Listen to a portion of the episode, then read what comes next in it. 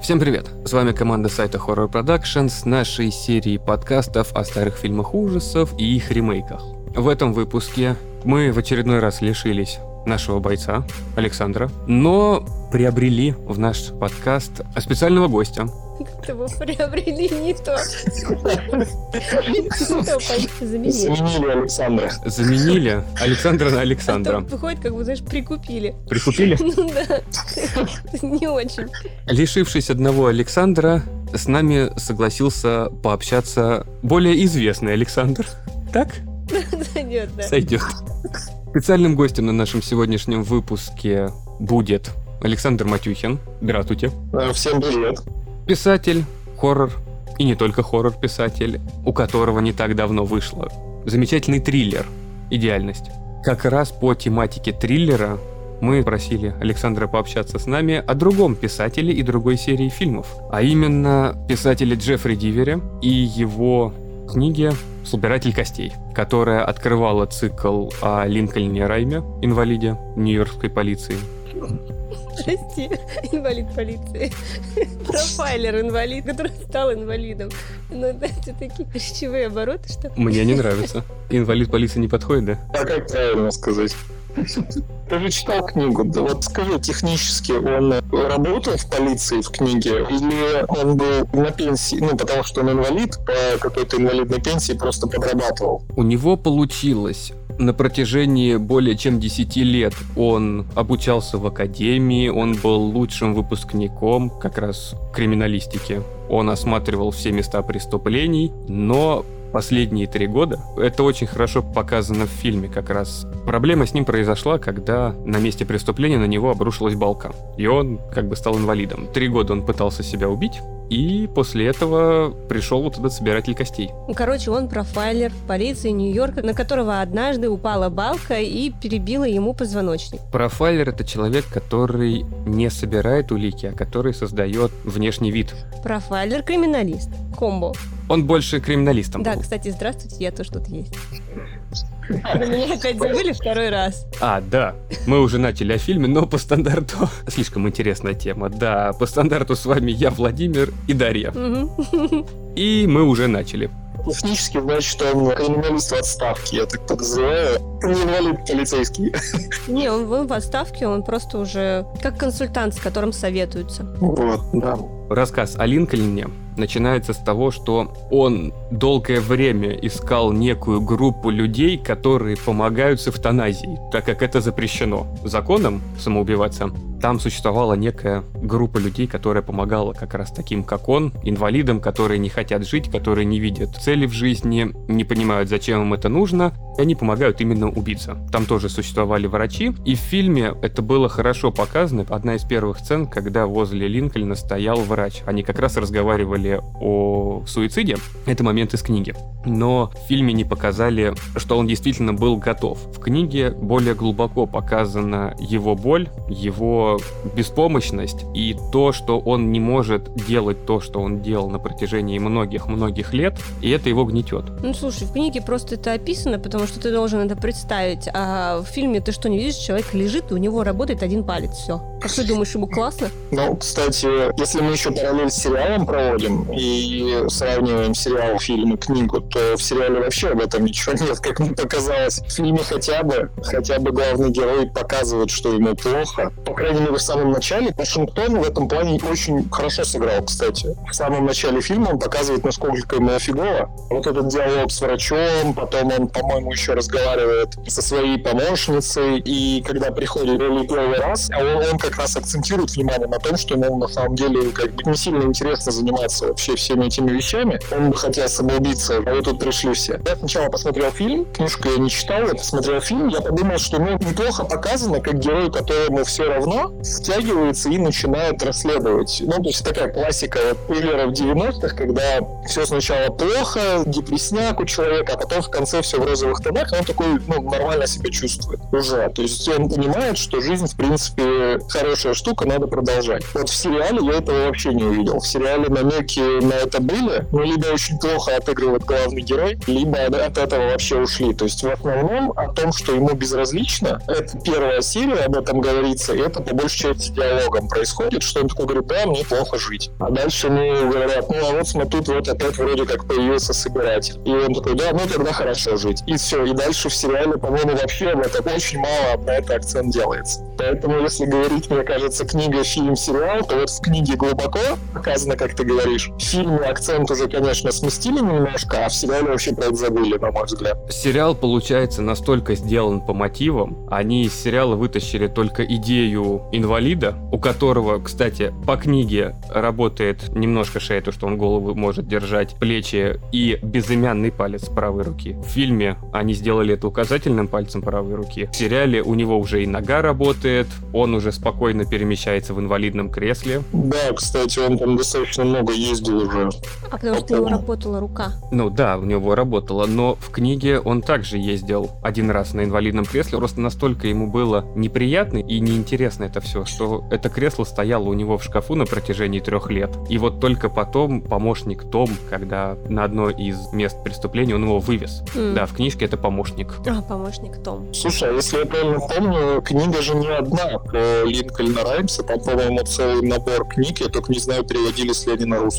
В 2002 году они были у нас переведены, это было единственное издание. Сейчас их уже не найти в бумажном варианте. Я вот нашел- я нашел только отсканированное. Перевод очень так себе, но серия книг, в общем, главное отличие. Начало книги по убийствам точно такое же, как в фильмах, но в книге в город приезжает Конгресс ООН. Ну не приезжает, там собирается Конгресс ООН. Следовательно, вся полиция поднята на уши, а все обеспечивают безопасность какую там. Собиратель хватает первых из аэропорта. Это все так же. Второй мужик, которого как раз закапывают, и палец у которого торчит из-под земли. Это первый. Это первый, да. И его, и его жена, которая умирает от давления, от большого давления. Нет, Пара. никак давления. Да, пар сбросили из отопительной системы, ее обварило. Да, это точно так же. Третья жертва в фильме — это парень, которого обглодали крысы. В, кни- в книжке это уже относительно пожилая немка, которая осталась жива. Там был интересный момент, когда Линкольн сказал не спасать эту жертву, пока ее кусали и ели крысы, а осмотреть место преступления, чтобы не потеряли никаких улик лишних. Она осталась жива. Четвертой жертвой был дедушка, который совершенно случайно под пристанью, как и в фильме, но там еще в фильме была девочка маленькая.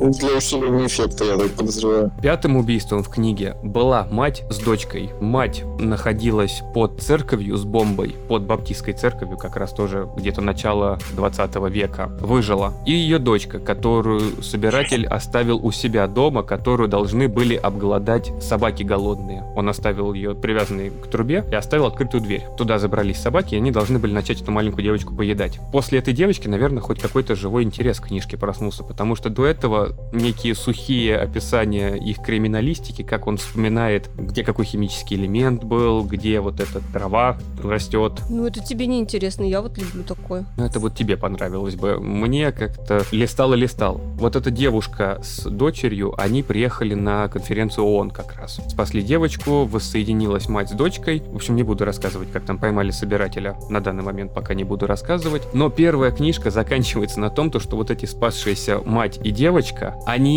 являются террористами и взрывают на конгрессе ООН бомбу.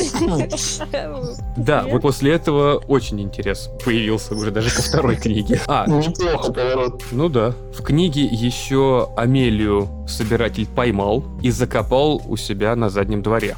Заживо. В гробу. Нет, просто он вырыл. То есть она не выжила. Нет, она выжила. Ее прям сразу же откопали, но она была голой, там, в халатике закопана в землю у себя на заднем участке. И это момент, когда она понимает, насколько тяжело Линкольну, то, что она беспомощная, она не может ничего сделать, пока собиратель ее закапывает, и она хочет умереть. Именно поэтому она потом соглашается помочь Линкольну, если он вдруг он захочет самоубийца каким-то образом. Это тоже вырезали в фильме. Книжка становится интересной только под конец. Я не знаю, насколько там можно 11 книг про этого инвалида наклепать. Но, наверное, вот для боевика 90-х, 80-х, 90-х, она могла выделяться на фоне всех остальных. Но сейчас ее не так интересно было читать. Даже в сравнении с тремя сестрами, одна из которых наркоманка и снимается в домашнем порно. Только из-за того, что в порно снимается, да? Нет. Прям привлекает эта фраза. Там не было глубоких описаний этого. Саша по женским форумам. Я тут тоже полазила по женским форумам. Мне не понравилось. Что у них в головах? Я вроде тоже из, из той же секты, но нет. Нет, есть два типа форумов, куда лучше не соваться в здравом уме. Это женские форумы на женских журналах и детские форумы. Ой, это вообще. Вот когда молодые мамы на форумах, сейчас не знаю, существует ли это, но вот всякие форумы, там, типа Baby Blog, что-нибудь такое, там вообще просто можно не один роман ужасов написать. Куда лучше не приходить. Про слюни. Кстати, я могу написать про слюни, детские слюни, прям с описанием, как это мерзко. Ты представляешь, что люди об этом думают там первые 2-3 года после рождения ребенка? Это же ужасно. Да. У тебя в мозгах только какашки, слюни и отрыжка. Все. И форумы. да. Форумы, что тебе больше делать нечего. Вот они прелести отцовства и материнства. Да. Ну, это жизнь. Звучит как-то не особо побуждающе к действию. Но в любом случае, фильм, фильм 99 года.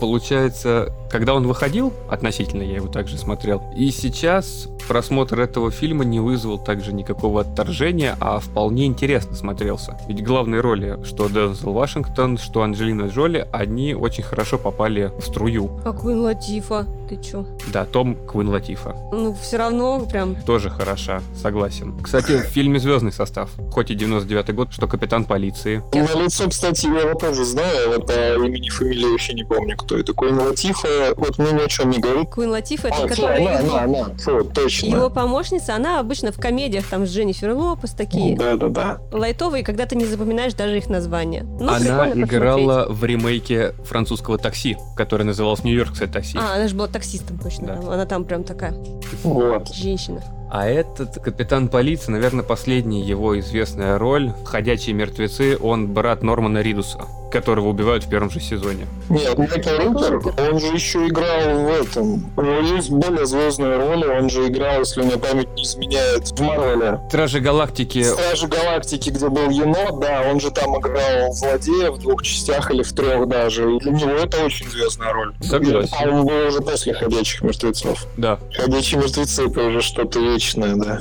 Друг. Ну, кстати, опять же, на сравнении я вклинюсь. Просто я вчера закончил смотреть сериал, поэтому у меня свежее воспоминание. Сравнение у меня появилось очень яркое в первом эпизоде сериала и в первом ярком эпизоде фильма, где главная героиня останавливает поезд. Анджелина Джоли в этом плане сыграла намного круче.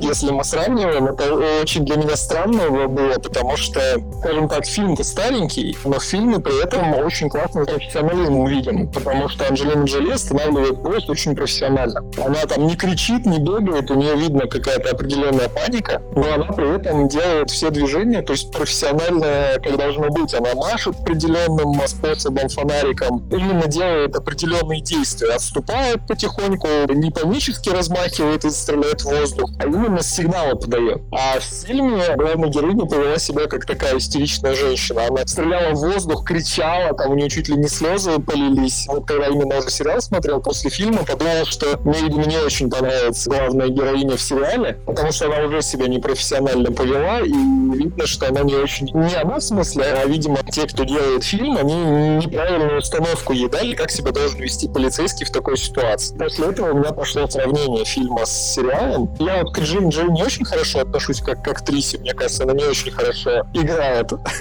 свои роли. Но здесь прям вот ничего не могу сказать. Прям видно, что вот она сыграла полицейского. Я, может быть, плохо уловил, но в фильме она не молодой полицейский, который только устроился на работу. Просто она в другом департаменте работает, не связанном с криминалистикой и с убийствами. Видно, что она повела себя как адекватный полицейский, у которого есть определенные мысли, как выполнить задачу, как остановить поезд. У нее тут же это сработало. Она полицейская, это видно. В фильме как будто это случайный прохожий, который просто начал палить воздух и кричать там, типа, остановитесь, остановитесь и тому подобное. Это вот к сравнению к актерскому составу. Анджелина Джоли, конечно, суперзвезда, но, по-моему, на тот момент она еще не была мега-мега популярной звездой, прям такой, по-моему, восходящей звездочкой в 99 году. Видно, что она прям очень круто отыграла. То есть, если мы смотрим в ретроспективе, то есть мы знаем, что Анджелина Джоли сейчас мега-звезда с несколькими Оскарами, то на тот момент мы об этом не знали, но уже видим потенциал, видно, как она хорошо сыграла конкретно этот эпизод. Дальше по фильму не знаю, насколько круто, ну да, хорошо. Но мы видим, что да, актерский состав очень неплохо подобран. Опять же, связка Вашингтона с Джоли смотрится намного сильнее, чем связка актеров, которых я даже не запомнил имена в сериале, если честно. Главная актриса сериала, я ее помню,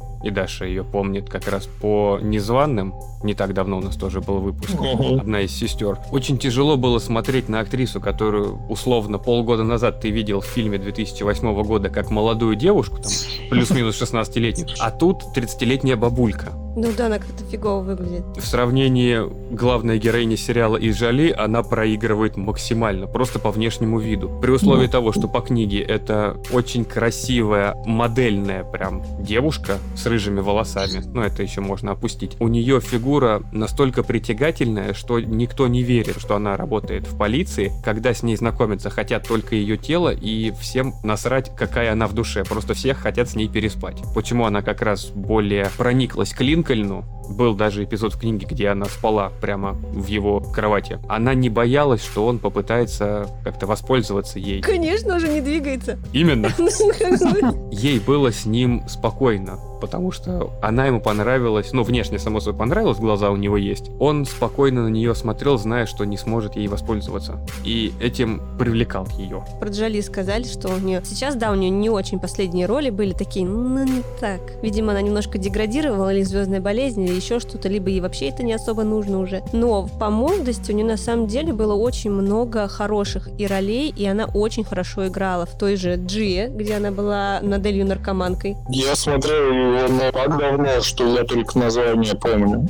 Прям очень хорошо отыграла, было полностью Там модель что-то было, да. насколько я помню. Модель, да. которая прям наркоманила по-страшному. Забирая жизни, она тоже хорошо отыграла там полицейского. Где-то крутится, я его смотрел, но я не помню. она там главная героиня, полицейский. У нее реально получались эти роли очень хорошо. А потом, ну, пошло этот ваш Tomb Raider. какой А потом пошло Лара Крофт. Лара Крофт и все. И нету Анджелины Джоли, все просто любят женщину в леггинсах, которая бегает по джунглям, гробницам, что там, по крокодилам. А я возвращаюсь к теме женских форумов, скажу, что мне кажется, это дети сыграли такую роль. Какое там количество? 10-15 детей.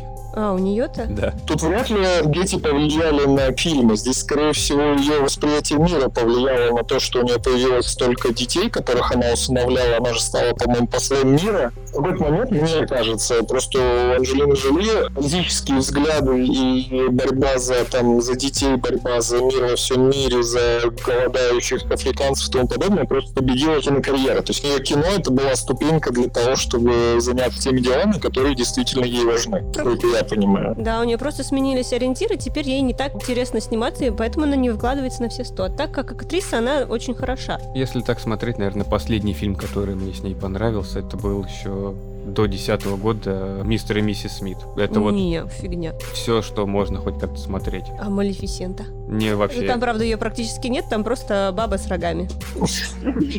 Все. Так вот, давайте к вопросу о том, вообще, какие хорошие фильмы Анджелина Джоли.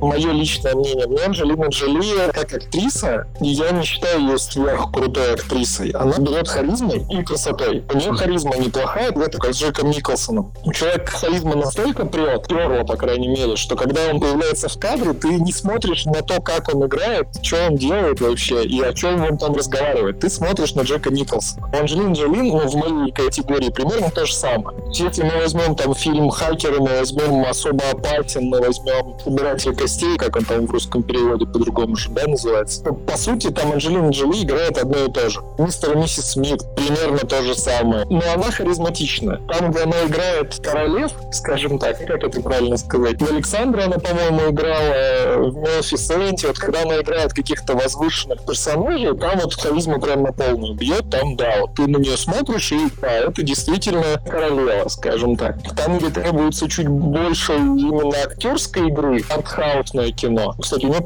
вообще нет артхаусных фильмов популярных, я вот не могу вспомнить. Вот видишь только харизму. Как актриса, мне, например, Анджелина Джоли не сильно нравится, она везде одинаково. Харизматичная, но одинаково. На нее и смотрят именно за визуал, вот именно фигура, Лицо, ли- фигура. лицо. Ну вот, да. Мне кажется, поэтому у нее нету фильмов популярных авторских кино. Братья Коуны ее ни разу не приглашали играть у себя в фильмах, например. Ну, вообще серьезные такие режиссеры, кто у всех на слуху. Тройка, вот как раз Коуэн, Тарантино, Родригес, вот все такие известные, да, у Ну, них она ни да, у кого то не есть- была. Ну, ни в чем не обвиняю Анджелину Джоли, но, по сути, ее фильмы, по которым мы ее знаем, это все просто блокбастерные боевики. Ну, либо фантастика, фэнтези, там, Малефисента, Лара Крофт, ну, мистер и миссис Смит, но это отдельно немножко, там все разговоры шли про то, что Брэд Питт с ней встречается, она его увела Энистон. Да, да, да. Ну, по сути, вот посмотреть там Беовульф, Александр какой-нибудь особо опасен, Лара Крофт, Малефисента, это что блокбастер.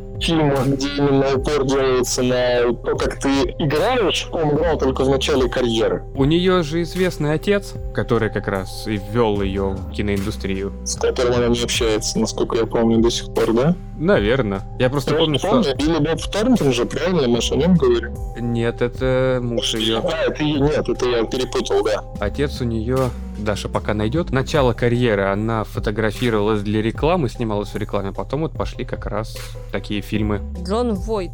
Точно. Очень крутой мужик. Товар Визова в Анаконде играл, конечно. А, Все, да, я поняла. поняла кто. Действительно хороший актер. Но если учесть, что Джоли тут так обсудили, можно поговорить о Вашингтоне, у которого, который точно так же во всех фильмах примерно человек одной роли, но очень много фильмов, которые с его участием можно вспомнить и, наверное, по-своему стали культовыми. Ну да, слушай, но Вашингтон тут как раз сложно предаться. Он, да, он вроде как везде в одной роли, но он классно играет характерных персонажей, характерных. И мне кажется, он неплохо роли выбирает. То есть, если посмотреть, у него много фильмов, которые не только за счет него стали популярны, а именно потому, что сам фильм по себе хороший, скажем так. Да. Один из моих любимейших с ним фильмов это «Дежавю». Это настолько интересная история, хотя он точно так же играет полицейского там. Он Во многих либо отставной коп, либо отставной военный. Ну, вот это, кстати, да, есть. В какой-то момент он почему-то решил, что это его роли. Да. Нет, «Живу» хороший фильм, кстати, прям круто снят. И вот, по-моему, кстати, это первый фильм, где я понял, что я смотрю актера Дензела Вашингтона, я до этого особо не обращал на него внимания. Потом такой посмотрел, думаю, слушайте, а он прям неплох, надо вспомнить, что я еще с ним смотрел. Ну, у него, опять же, видишь, есть харизма, но харизма именно приправлена актерской игрой, как мне кажется. Возвращаясь там к Анджелине Джоли, когда ты смотришь на Джоли, ты Джоли. Когда ты смотришь на Вашингтона в разных фильмах, он бывает разный. То есть есть моменты, где ты знаешь, что он играет, что это он, но он очень неплохо играет. И ты не обращаешь внимания на то, что это конкретный актер, и ты видишь конкретную роль. Ты имеешь в виду то, что ты смотришь именно на то, как человек отыгрывает. Ты Да, фильм выбираешь не как за счет актера. Да, да, да, да, да. Вашингтона мы обсуждаем, у меня есть ощущение, что он именно какую-то свою максимально крутую роль еще не сыграл. Потому что прям вот какой-то фильм, где можно сказать, что фильм стал культовым или там дико популярным за счет Вашингтона, я вот не могу такого сказать. Но если мы берем, например, Тома Хэнкса или Леонардо Ди Каприо, то вот у Вашингтона я бы не сказал, что есть какой-то фильм, который его прям уже определил. По Тому Хэнксу там можно сразу сказать Форест Гамп, да, Э, то есть Том Хэнкс, Форест Гамп, там, условный. Или там Ди Каприо, Титаник, например. Мы знаем даже не то, чтобы там прям старт карьеры, а то, что один из прям ключевых моментов популярности — это актер. Вот Том Хэнкс или Ди Каприо, то по Вашингтону, например, я пока не знаю фильма, который я однозначно сказал, что, блин, да, вот это фильм, это Вашингтон, и это прям бесспорно. Вот я не знаю, у вас есть какой-то фильм? У тебя дежавю, ты сам сказал. Дежавю мне просто нравится. Вот именно как фильм. У него, наверное, можно сказать, что амплуа вот как раз вот отставных полицейских, либо вообще полицейских, но прорывной роли у него не было. Он у всех на слуху. Это один из самых известных актеров Голливуда, который продолжает сниматься. Последние два года, три года это великий уравнитель. Пять лет. Пять лет. Ну, Два уже там? великих уравнителя. Да, с продолжением. Хотя по факту уравнитель это просто Вашингтон играет Джона Уика. Понятно. Ну, это просто хорошая роль, которая подходит ему очень сильно, но это не такие фильмы, за которые будут помнить. Я понимаю, что я смотрел Вашингтона в огромном количестве фильмов, конкретно их назвать и сказать, что вот это шедевр прям точный, ну, наверное, только вот «Дежавю». Ну, так, чтобы вот его имя ассоциировалось с фильмом. Даже у Анджелины Джоли есть фильмы, ассоциирующиеся с ее именем однозначно. Это Лара Крофт, например. Это прям там же сложно перебить вообще. А у него нет. На мой взгляд, он за какой-то же фильм даже Оскара получал, насколько я помню. За фильм «Ограды». Вот, я даже не знаю, что это за фильм, кстати. Бедная афроамериканская семья пытается выжить в суровые 50-е. Все ясно. Ну, да. Да, и был у него еще, по-моему, тренировочный день, где он там был каким-то гангстером или что-то в таком духе. вот, точно, вот это его роль. Тренировочный день, где он с Итаном Хоуком. Вот, Вот. Ну, фильм крутой, но видишь, мы его не сразу вспомнили, опять же. да. Но вот это та роль, после которой, наверное, он стал для меня таким актером одного из первых планов, который идешь смотреть в кино, когда он один из главных актеров в фильме. Угу. Но тренировочный день это супер. Фильм крутой, я помню, да. Но опять же, я же говорю, мне кажется, что он еще не снялся в каком-то фильме, который бы его однозначно закрепил прям как бесспорного вообще крутого актера. Актер хороший. Вот опять же, если возвращаться к собирателю костей, то он на сравнении с актером из сериала играет просто в разы лучше. Понятно, что я фильм сейчас пересматривал, я его смотрел там в каких-то лютых годах, там, в начале 2000-х, и я тогда не сильно обращал внимание на актерскую игру Вашингтона.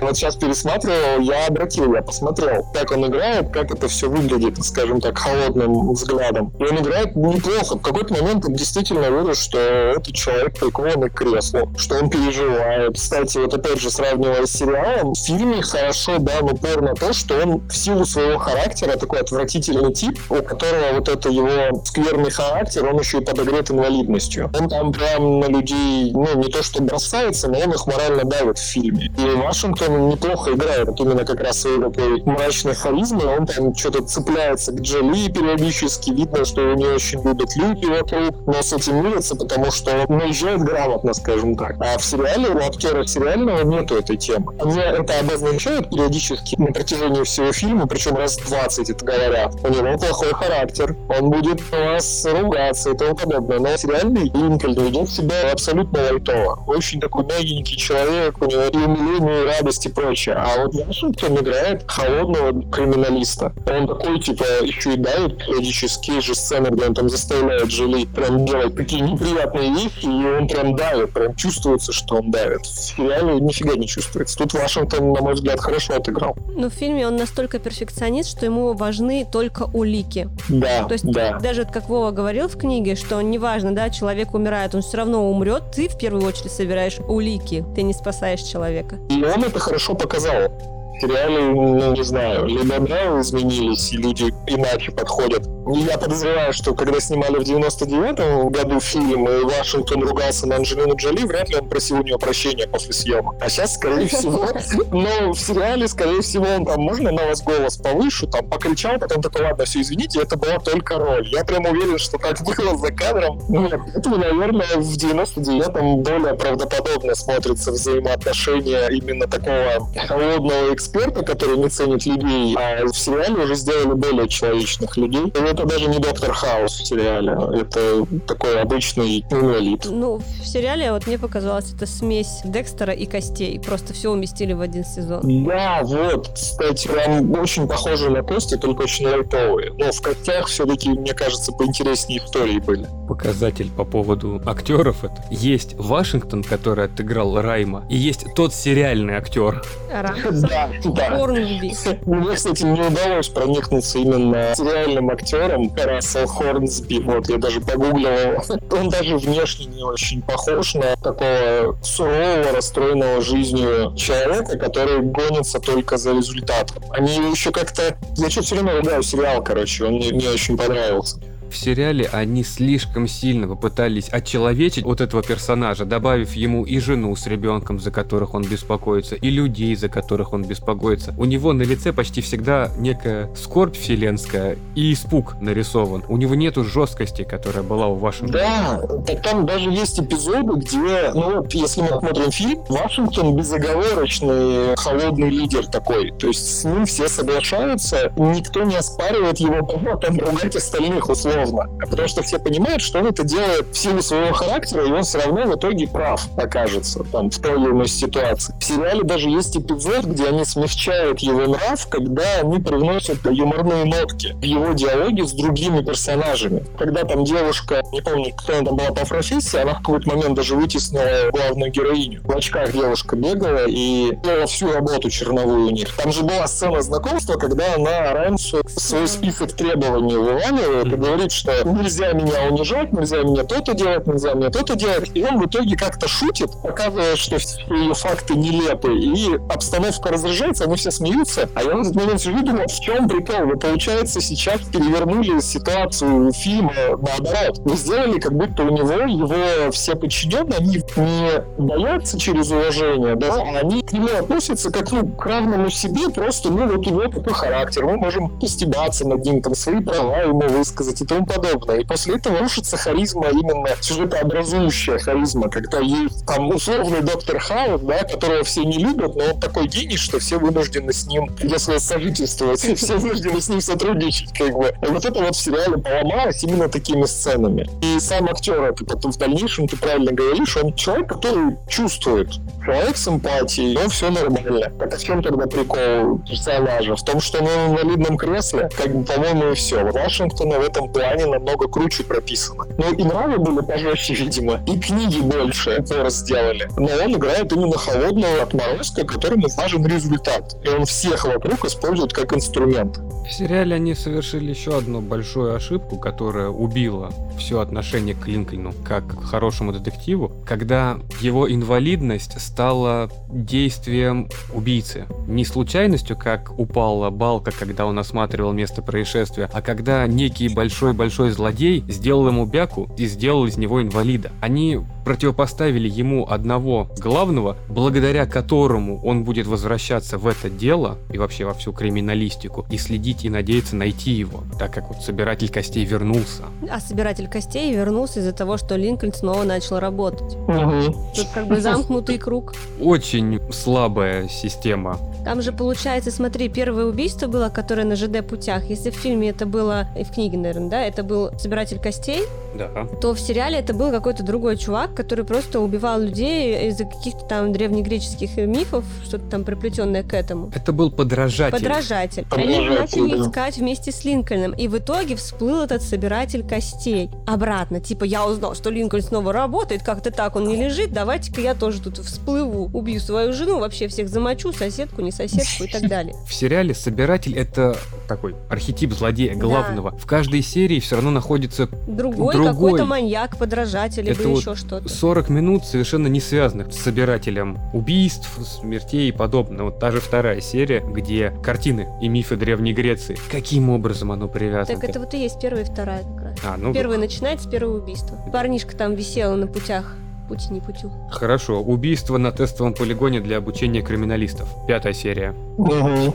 Совершенно. закопали там, Это да. вообще случайное Который убийство. там какой-то врач еще подделывал документы. В шестая серия подставили друга Линкольна, когда он вписывается в это там мужик из охранной компании. Они ведут сквозь эти 10 серий одного большого убийцу, который, ну визуально он вообще не убийца. Не только визуально, просто у него мотив какой, что его там в институте, когда они учились, его не замечали. И чё? Да, Линкольн его обошел. Ради этого стоило убить свою жену, которая тебя принимала. Которая, кстати, вот как она нашла фотографии, это, это просто смеяк над этим. Да-да-да. Она несколько часов сидела возле этой коробочки, И ждала, пок- когда пок- же ее кокнут. Нет, когда он придет, он пришел, и она сказала, смотри, какие фотографии, и начала их только тогда просматривать. Ой, а это моя подруга была. Блин, а значит ты убийца, черт побери. Ну, женщина глупа. Ну, Женский там, там, сто- там столько дырок в этом сценарии. Сериал дрявый насквозь. Там есть вопросы, по-моему, к любой сюжетной линии, к разгадкам, в какой-то момент, вот, по-моему, как раз серии на пятой, я задался вопросом, напарница зачем ему? В фильме это было оправдано, в книге это, я подозреваю, оправдано. Почему она в сериале находится в его команде в дальнейшем, вообще непонятно. Чтобы она ходила с нательной камерой. Вот да, потому что как раз, по-моему, в серии, где криминалисты, где вот эти движения трупов, они находят этот труп паренька. Там, по-моему, даже за уши было притянуто, что именно она догадалась, кто убийца. Хотя до этого она просто ходила молча и слушала, как другие находят доказательства, свидетельства. Я уже подумал, зачем? Зачем вы ее держите? И причем они в постоянной серии серии повторяют, что ты остановила поезд, значит, в тебе что-то есть. Значит, ты можешь делать то, что не могут другие. И я думал, какое-то очень странное обоснование. Ну, то есть в фильме это тоже прозвучало. В фильме это же был мотив для того, чтобы Вашингтон ее заметил, по сути, и привлек к этому делу, потому что она отважный человек, который сохранил улики, несмотря ни на что. И это его привлекло. То есть у нее есть какой-то стержень в характере, и он там еще от нее потом добивался и говорил про это, что у тебя есть в характере что-то, сделай. И это нам даже показывают наглядно, что она эти вещи делает. А в сериале в какой-то момент она перестала вообще что-то делать, какие-то сверхъестественные вещи, чего не сделают другие. Единственная у нее функция была это ходить с камерой. Она реально просто показывала все, все, что происходит вокруг. Для меня вот это тоже загадка, причем, если говорить про актеров, то там, ну, реально в сериале все статисты. Я запомнил только девушку в очках, которая делала очень много работы черновой, и почему-то не она была главной героиней. Для меня это всегда была загадка, там, серии с пятой. Кстати, да, вот которая судмедэксперт Кейт, она симпатичнее, во-первых, и она больше подходит на эту роль. Она да, более я, да, так она и отыгрывала лучше даже. Там вокруг одного великого гения-инвалида собрали команду. Причем это айтишник, который тоже ты находишься постоянно в моем пространстве. Не кстати, подходи ко мне. А, кстати, глазастая в костях снималась. Она Я... просто привыкшая, видимо, к такой роли уже. А, ну, видимо, поэтому круто отыграла, да. да. Опять же, в сериале убрали любое сопереживание людям, которые находятся вокруг Линкольна. Ведь в фильме убили и главного полицейского, и врача. Не врача, а помощницу. А, а помощницу убили, да. Ну, просто я забыл, в книге был как раз этот врач, который делал эвтаназию, и врач, который как бы следил за Линкольном. А тут она врач. Ну, сиделка. Кстати, по книге, вот для интереса, как они обыграли убийцу. В фильме это очень хорошо сценарно было сделано, логично. В книге, получается, у Линкольна было одно самое провальное, скажем так, дело, когда он уже стал более-менее известным, и все слушались его, когда он заходил на место преступления, все просто ждали, что он сделает. А он настолько был самоуверен, что, осматривая место преступления, он не посмотрел под кровать, под которой находился убийца. Осмотр места преступления произвел, вышел, убийца вылез из-под кровати, застрелил нескольких полицейских и на улице застрелил мать и девочку. И вот отец этой матери и девочки сошел с ума, отсидел и решил отомстить Линкольну как раз. Вот он как раз и стал этим собирателем костей. Но когда он нашел уже Линкольна, тот был инвалидом и он хотел умереть. Поэтому убийц для начала захотел вернуть ему тягу к жизни вот этими своими убийствами, интерес его обратно возбудить ко всему этому. И уже потом убить, когда ему хочется жить. Помогать человеку, который хочет умереть, это уже не будет никакого интереса и никакого возмездия с этой стороны.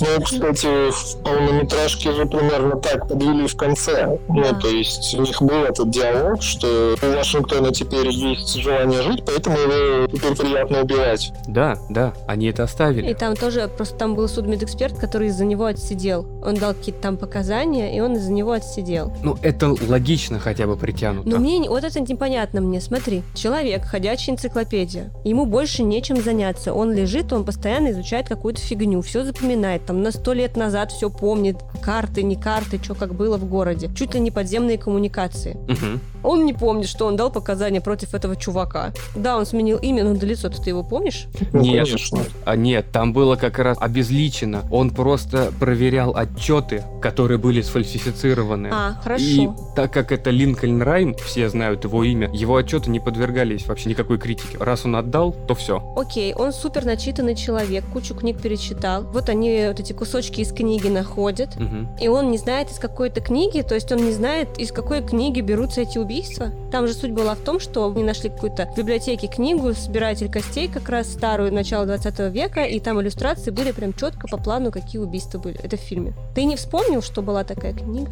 Если ты все прям это досконально изучал, если ты помнишь карты, ты помнишь коммуникации, где какие трубы идут. Ты, блин, помнишь, что у тебя в Нью-Йорке где-то там сброс пара будет на женщину четко, которая сидит там на стуле. Опять же, можно помнить все, что угодно, но вот количество книг... Нужно было оставить какую-то загадку небольшую, ведь как-то к этому к собирателю привести, что в книге присутствует вот эта книга, Мгм. но это не совсем вот как прям убийства были. Это книга начала века была, в которой рассказывалось о маньяках, которые убивали в те времена и вообще что Ну, было. Вот, и получается, этот собиратель костей нынешний, он имитирует, подражает тем убийствам. Он Старался, повторяет. потому что там это было все-таки совсем начало века, а убийства немного по-другому были сделаны. Но да, идея та осталась, которую в сериале просто убрали в очередной раз. Сериал был создан как филлер, насколько я помню. Это вот буквально между какими-то хорошими создать 10 серий, которые можно пустить вечером в четверг, когда народу не смотрит никто. Давайте без американизма. Заполнительный. Прокладка между двумя топовыми. Хорошо. Ну, Ну, кстати, похоже, что именно так и было. Есть русские слова. Прокладка. Они очень уничижающие и уничтожающие. А сериал по-другому и не воспринимается. Я вот когда предложил как раз идею Саши «Собиратели костей», я помнил, что фильм хороший. И сериал вроде, опять же, не так давно, два года назад вышел, как оказалось. Но, видишь, оказалось, что он был просто, типа, такой проходной сериал для пятничного вечера на том канале, который в основном смотрят люди 60+, им норм. Посмотрел, спать лег, все, класс. Идеальный вариант сериала, который можно ставить фоном, не смотреть его, а так немножечко слушать, и ты все равно ничего не пропустишь. Да, там есть эпизоды, которые можно вырезать, и вообще ты даже не упустишь ничего важного просто. Очень много ненужных диалогов. В серии с шестой я понял, что я хочу проматывать, потому что есть диалоги, которые вообще не двигают сюжет. Мгм. Да, это сериал для фона. Ты что-то готовишь, у тебя идет сериал, ты его смотришь, и вот эти интеллектуальные потуги, которые там есть, они в принципе не сильно важны. Ты все равно в конечном итоге тебе все в конце разжуют, покажут, как это произошло. А если смотреть внимательно, то ты еще заметишь, что куча вещей непродуманных, они именно сделаны для того, чтобы как-то продвинуть разгадку. И опять же, там очень много штампов, что меня очень сильно повеселило. Вот эти моменты, когда есть какая-то размытая фотография, и они говорят, так, приблизьте ее, мы посмотрим что-то, где этот человек работает. Они там делают зум, не знаю, на тысячу просто, и совершенно четко читают мелким шрифтом, что написано у человека на кофте. Где он там в каком-то зоопарке или где-то он там работал. Я с этого очень сильно смеялся. С уличной камеры. Да, правильное определение, что это сериал для готовки. Люди приходят с работы, включили, он идет фоном, как готовка к какому-то другому сериалу, который скоро пойдет. Тут тогда, в принципе, все логично. Не знаю, я такие сериалы немного не воспринимаю. По мне, если человек что-либо делает, как-то режиссер, создатели, продюсеры, они же подходили к людям и говорят, то, что мы хотим сделать сериал по такой-то книге, условно, там, с нашим сценарием. Но ведь люди должны как-то быть вовлечены в то, что они создают, им должно это самим Ну, нравиться. так им это нравится. Нет, а может, это и нравилось, просто уровень немножко другой. Ну, ты же понимаешь, что уровень профессионализма разный. «Власть страха», скажем так, это же не фильм 7, например. Хотя, по сути, зачин примерно такой же. Триллер с маньяком, несколько классных сюжетных поворотов. То есть, если мы берем не сами произведения, а именно сюжетную линию, сюжетную арку, то фильм 7 и «Власть страха» примерно одинаковые Мгм. плюс-минус. Но тут включается, а, талант режиссера, б, талант сценариста, с, как играют актеры, как это снято, насколько это, опять же, слово харизматично сюда просится. И мы, если посмотрим «Семь» и «Власть страха» сразу, то понятно, какой фильм будет выигрышнее смотреться, какой смотрится круче. То есть не сможешь препарировать и сказать, почему он смотрится круче. Там и там хорошие актеры, там и там неплохие сюжеты. Но в «Семи» есть талант Финчера, талант правильно, грамотно делать сцены, например, более глубоко подавать. Там видно, например, что режиссер переступает через определенные вещи, чтобы шокировать зрителя. Потому что не все себе могут позволить, да, отрубленную в голову в коробке в конце фильма воткнуть. Условно. И здесь то же самое. Мы же не говорим, что фильм «Власть страха» плохой. Он хороший. Просто он хуже, чем «Семь», если мы сравниваем. И режиссер «Власть страха», я думаю, там и Анджелина Джоли, и Вашингтон вряд ли считали, что они в плохом фильме снялись. Хороший фильм. Им нравился. То же самое, скорее всего, с сериалом. Просто режиссера и актеров, которые там набраны, скорее всего, просто не хватает уровня, чтобы снять что-то более крутое. На своем уровне они хороши. Учитывая еще, что есть эфирное время, и его надо заполнить. Тебе же не могут показать один сериал, хопа, такой на час синий экран, через час мы продолжим, покажем второй. Когда вам будет поудобнее, вы там все поужинаете наконец-то сядете удобненько в свои креслицы. Ну, это мое просто, наверное, отношение. Я даже би-муви, хоррор-фильмы всегда воспринимаю как нечто хорошее, потому что люди в это во все вкладывались. Как и любой фильм ужасов, мы сейчас немного не о триллерах. Фильм ужасов, ну, в каждом можно найти что-то хорошее, что вот видно, что люди заинтересованные делают. Есть такие, которые, так же, как и сериал «Власть страха», непонятно, зачем снималось. Чтобы показать, что я что-то могу. Деньги заработать. Это был у нас недавно хороший пример. Поворот Что? не туда канадский. Там Ну, были два... сериал, Нет, там был фильм. фильм. Фильм. Ну, фильм неплохой, вроде. Нет, это американский, Американский неплохой. неплохой, а А канадский... Канадский? Да. Там Вот это для Там меня новость. убегают заключенные и их всех жрут, да? Нет, канадский это где группа подростков едет на машине по снегу, потом случайно напарывается на двух любителей блэк-металла в деревянной избушке, один лысый, другой каннибал. Я уже забыла. Там жуть. Вот это вообще нельзя снимать. Вот зачем? Ну, потому что это Канада. Прям, прям клеймо Канада. Они любят такую фигню. Вот в этом же плане я понимаю, что сейчас намного более интересно и выгодно снимать сериалы, потому что, ну, мир повернулся таким образом, что либо у тебя высокобюджетный фильм, либо у тебя среднебюджетный сериал, хотя и высокобюджетный сериал можно снять. Опять же, это учитывая еще конвейерную тему. Даже российские сериалы есть сериалы, в которые снимают там канал ТНТ, например, Яндекс для себя снимает это сериалы на заказ, которые намного выше качеством именно за счет того, что это точечная вещь, на которую они делают упор, ее пиарят везде. Мгм. Туда привлекают актеров хороших, режиссеров, сценаристов относительно хороших и тому подобное. Есть конвейерные сериалы, которые снимают, чтобы заполнить эфирное время. Даша правильно говорит. И там же еще вопрос съемок, вопрос скорости съемок. Там ты не можешь себе позволить 500 дублей снять. Ну вот я когда переехал в Петербург, у меня первая подработка в Петербурге была. Мы искали, где бы денег вообще заработать, пока зарплаты на работах не появились. Мы снимались в массовках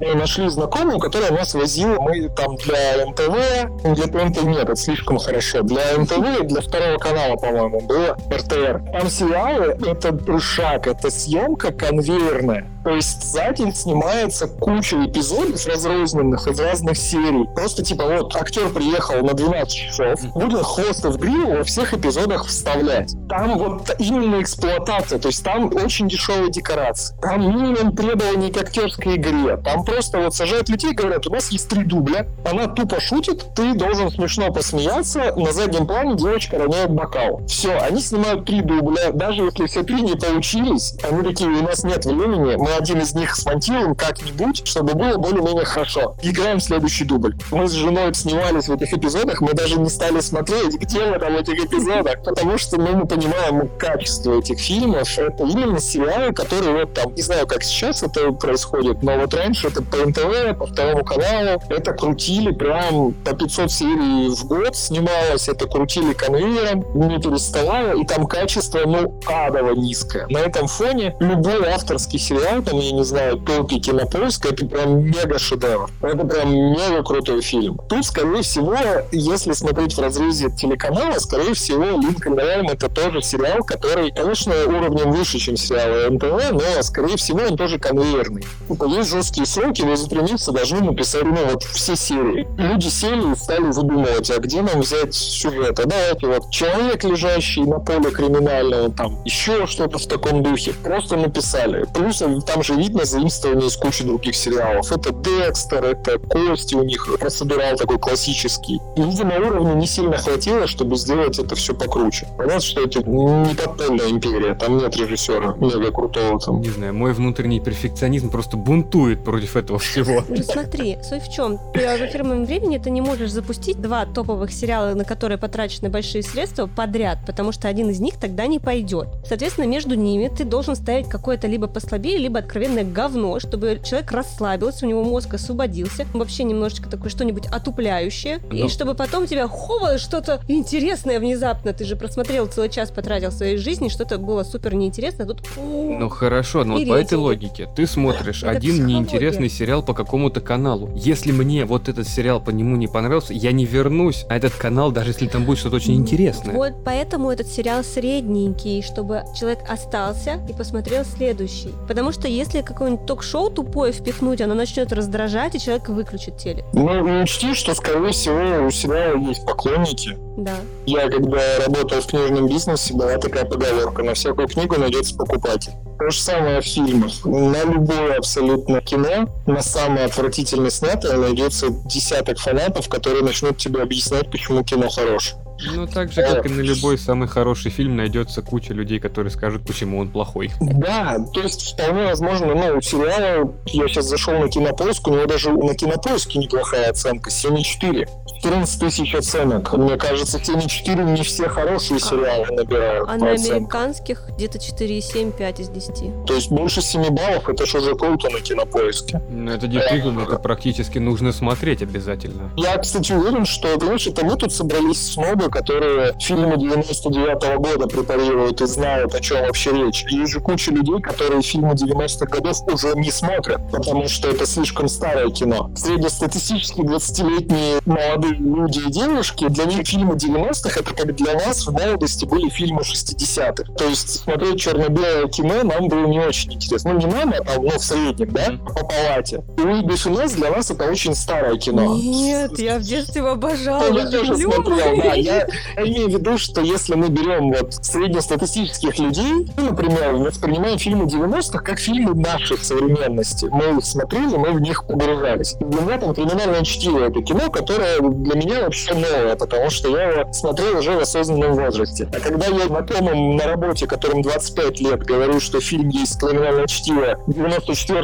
года, они такие, что, 94-го? Серьезно? Ну, типа, только родились, там, три года там было. Это же старье ужасно просто, вы чё? То есть есть люди, которые старые фильмы просто не смотрят, потому что они старые. Для них монтаж, съемка, заставка, уснуть можно, пока 10 минут титры идут. Они уже и не воспринимают это кино как что-то полноценное. Для них вот как раз сериал хороший, он нормальный, он адекватный, он снят современно, у него клевая картинка. Чувак из клана Сопрано там неплохо играет. Ну опять же, востребованность какая. Может быть, людям действительно интересно смотреть. Вот для них вот все загадки, которые есть в сериале, они действительно клевые, ну, сложные. Такое что же может быть? Ну, в смысле, не может быть, а скорее всего так и есть. Сериал, откровенно, не самый плохой, который я смотрел. И он, ну, нормальный. Просто тут, опять же, планка какая. Я к нему отношусь негативно, потому что я сравниваю Именно. со своей базой. А есть люди, которые не сравнивают. Они сериал «След» смотрят на пятом канале, и после «Следа» Линкольн Раймс — это гениальный, охрененно крутой сериал, на самом деле. Да. Не, ну не нужно наш CSI обижать-то, ну что же ты, а? Сколько серий уже? Две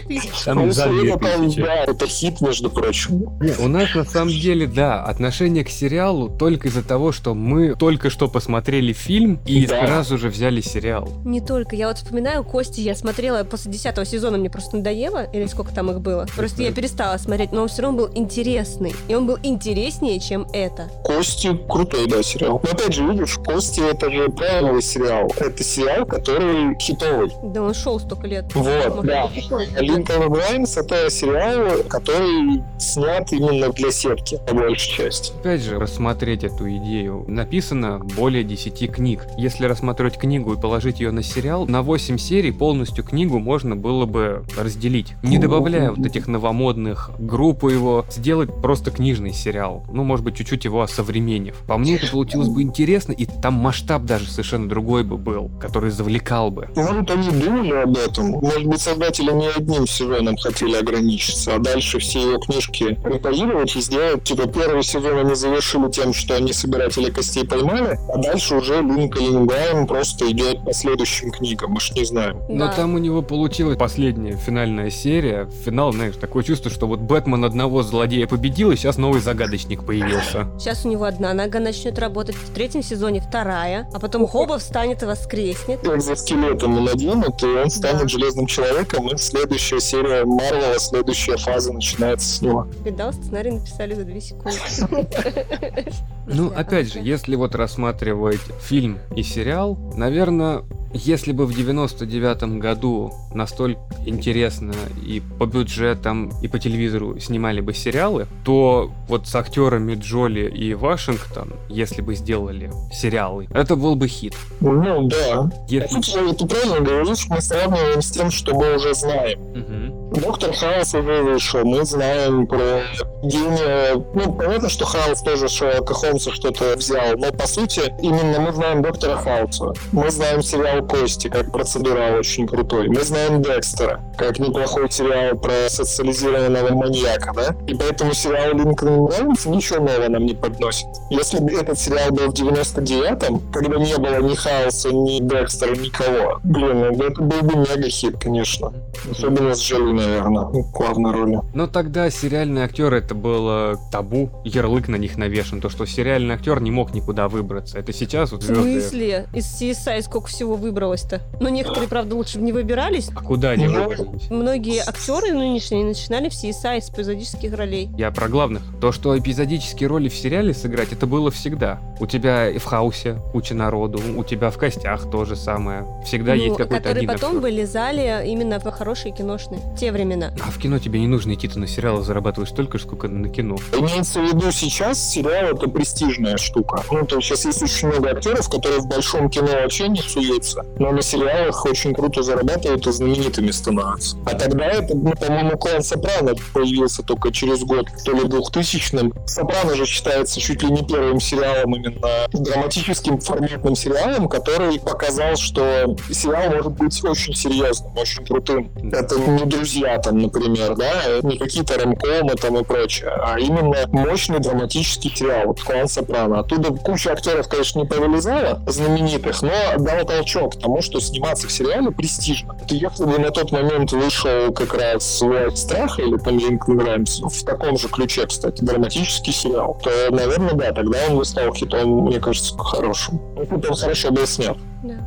Да, при условии хорошей съемки. Сейчас имеем такой сериал, который после первого сезона закрылся, и даже никаких идей о его продолжении нету. А, все, он два года назад закрыт, все. Ну да. О нем уже не вспомнят, зачем сейчас новый будет какой-нибудь. И ведь на самом деле это тот сериал, который мы просто для выпуска сейчас его посмотрели, но через неделю я фильм буду помнить, сериал я полностью забуду. Так я даже актеров не запомнил.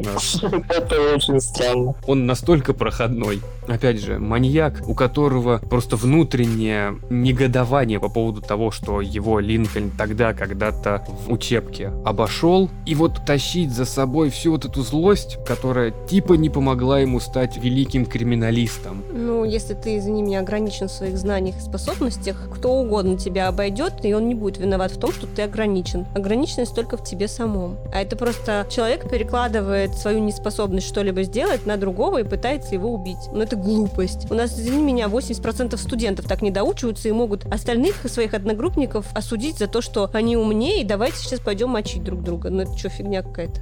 С мотивацией там так себе. Ну и вообще с харизмой злодея, если они построили Декстера, то у них вообще не получилось. Ну, опять же, у Декстера, ну вот мы все о нем говорим, говорим, у него книжная база была ого-го какая. Даже если мы не берем книжную базу, если брать сам сериал, даже злодеи, которые выступали против Декстера, максимально харизматичные в большинстве сезонов были. Да. Ну, то есть Толфу я могу вспомнить мгновенно, насколько был крутой злодей. Мы даже запомнили, ну вот я, по крайней мере, сколько лет я его назад смотрел, я помню злодеев, я помню их мотивацию, если бы не самого Декстера брать, именно тех, кому он противопоставлялся, то здесь он какой-то бесхребетный маньяк, но у него мотивация непонятная. На протяжении всего сериала он делает непонятные поступки, которые, по сути, не ведут к какой-то глобальной. Есть последняя серия, она не показывает, что у него была мега крутая глобальная задумка, которая нас всех шокирует. Ну, он, по Да. сути, просто больной человек. Да, они сделали акцент на том, что он убил свою жену в какой-то момент сериала. Видимо, даже они поняли, что это очень скучно за ним наблюдать. И в конце сделали это двигателем финального срыва, там, условно. То есть, опять же, очень глупо это смотрится. Нету какого-то перевертыша, нету чего-то, ради чего мы поняли, почему он такой бескрепетный был весь сериал. Почему он такой странный. Посмотрели, да, и я такой, ну, окей, хорошо. Обездвижили его в конце, прочитали мораль, теперь поймешь, какой ты, как себя чувствует Линкольн, потому что тоже лежишь тут у нас парализованный, и все, я такой, ну, блин, ну вот вообще ничего не было в этом харизматичного, в этом маньяке. Его даже сложно маньяком назвать. Ну и плюс ко всему зачем-то притянули еще его кузена, которого он хотел еще в молодости убить до того, как поступил Да, да, да, в да. академию. Зачем он там нужен был? Ну вы просто показали, что он больной, значит у него нет никакого мотива, он изначально больной. Окей, если он больной, почему он поступил в полицейскую академию, если у него есть отклонения и были приводы? У них там вообще плохо все с мотивашками. Это отдельный еще разговор, чтобы уже прям уничтожить сериал.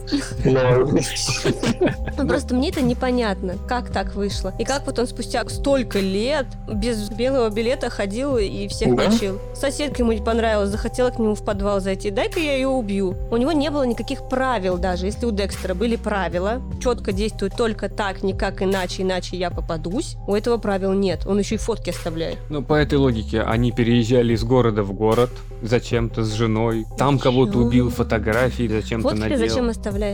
У тебя что, А, память совсем Нет, дырявая? кстати, по поводу фотографий, в сериале был еще момент фотографии и то, как Линкольн тогда выступал по телевизору. Ведь это два ключевых момента вот всего профайлерства ФБРшного. Собирание фотографий, это чтобы показать, насколько он молодец, чтобы помнить все вот эти вот потаенные моменты, которые только для него были. И то, из-за чего он начал опять убивать. Это когда Линкольн сказал, что мы тебя найдем, когда сначала они схватили подражателя и бросили вызов вот как раз главному собирателю, О. то, что мы тебя найдем, мы тебя не боимся. Самое большое клише, когда напрямую говорят убийцы, что мы тебя найдем, мы тебя не боимся. Ну, тут получается и маньяк-то фиговый, понимаешь? Они не фотки делают, они там волосы, ногти, какие-нибудь проездные, не знаю, куски кожи. А, не кстати, обычно, да, даже у Декстера обоснованно, он же собирал кровь, Мгм. капельки крови, так обосновано тем, что он гений экспертной вот этой темы по крови. Да. Ему да. просто нравится, он в этом разбирается, и поэтому это привязано. Почему чувак хранил фотографии? Он фотограф?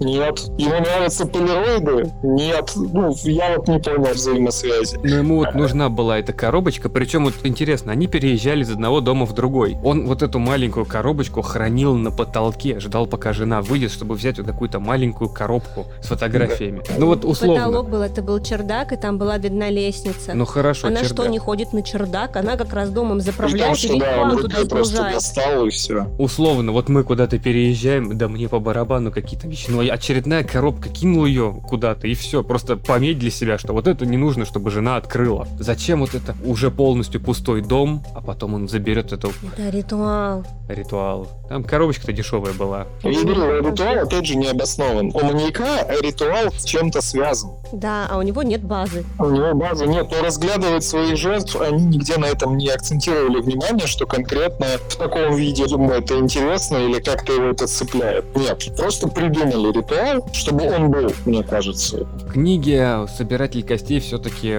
у него фетиш на кости был. Он Да. их откладывал, он их полировал, он за ними как-то следил, потому что ему нравились эти кости. Был момент еще, когда у него случилось помутнение, как раз когда он поймал девушку с дочкой. Девушка орала, что отпусти, главное, мою дочь, вот все, что угодно сделаю. Он сказал, что я отпущу ее, если ты мне дашь освежевать свою ногу полностью прямо до кости. Это была его минутная слабость, когда он не хотел над ребенком издеваться, но тут просто так получилось, что он поймал их. И девушка была готова на все, она не просила убить, отпустить ее, только отпусти ребенка, на все готово. Это был интересный момент. Но он потом от этого, конечно, отказался, ничего не сделал, но в книге это было как-то понятно. Еще бы чуть-чуть надавило и сломало бы его, и, наверное, бы дочку он отпустил, несмотря на то, что в конце они все-таки взорвали посольство. Но это было интересно. И кости были не просто так, а у сериального собирателя костей-то как такового. Костей нету. Ну, как бы да. И не собиратель-то вовсе. Так, Он просто всех убивал и что-то придумывал, чтобы показать Линкольну, что он более хороший, намного лучше криминалист, чем он. Но уже мы можем подытожить, что книга хорошая, фильм Нет. хороший, но по-своему, а сериал, ну, если нету базы по просмотренным фильмам, сериалам, люди не знают, что такое «Молчание ягнят», «Декстер», «Доктор Хаус», то, в принципе, посмотреть можно. А Если знают, то как бы максимум, я не знаю, в самолет взять с собой и посмотреть в самолете пару серий. Ну, за завтраком так. Или за завтраком. Ну, да. либо- Проснуться, освежиться. Да, для меня стало открытием, что сейчас в общественном транспорте сериалы смотрят. Да, а чё? Слушай, да, я периодически смотрю в автобусе, когда еду. Я просто только с книжкой. Любой общественный транспорт, только книжка. Нужно успевать читать. А то вы как-то слишком быстро книги начинаете клепать, не успеваешь за них, за них браться. Поэтому я слушаю аудио. На этом наш очередной выпуск подкаста будет подходить к концу. Большое спасибо, что слушали нас. Подписывайтесь на нашу группу ВКонтакте и в группу в Телеграме. Не забывайте посещать сайт, читать статьи и оставлять комментарии о том, какие бы фильмы в следующие хотели услышать. Огромное спасибо Александру, что посетил наш подкаст что очень приятно пообщаться о интересных триллерах, которые умирают в сериалах. Обязательно подписывайтесь на его группу. Ссылка будет в описании. Читайте книгу «Идеальность». Точно. Там А- мои лапы. На фотке. Обязательно прочитайте роман «Идеальность». Очень хороший триллер, который, не кривя душой, я ничего не ожидал, а потом как, как Как понравилось. Большое спасибо, что слушали нас. До новых встреч. Всем пока. Пока-пока. Пока-пока.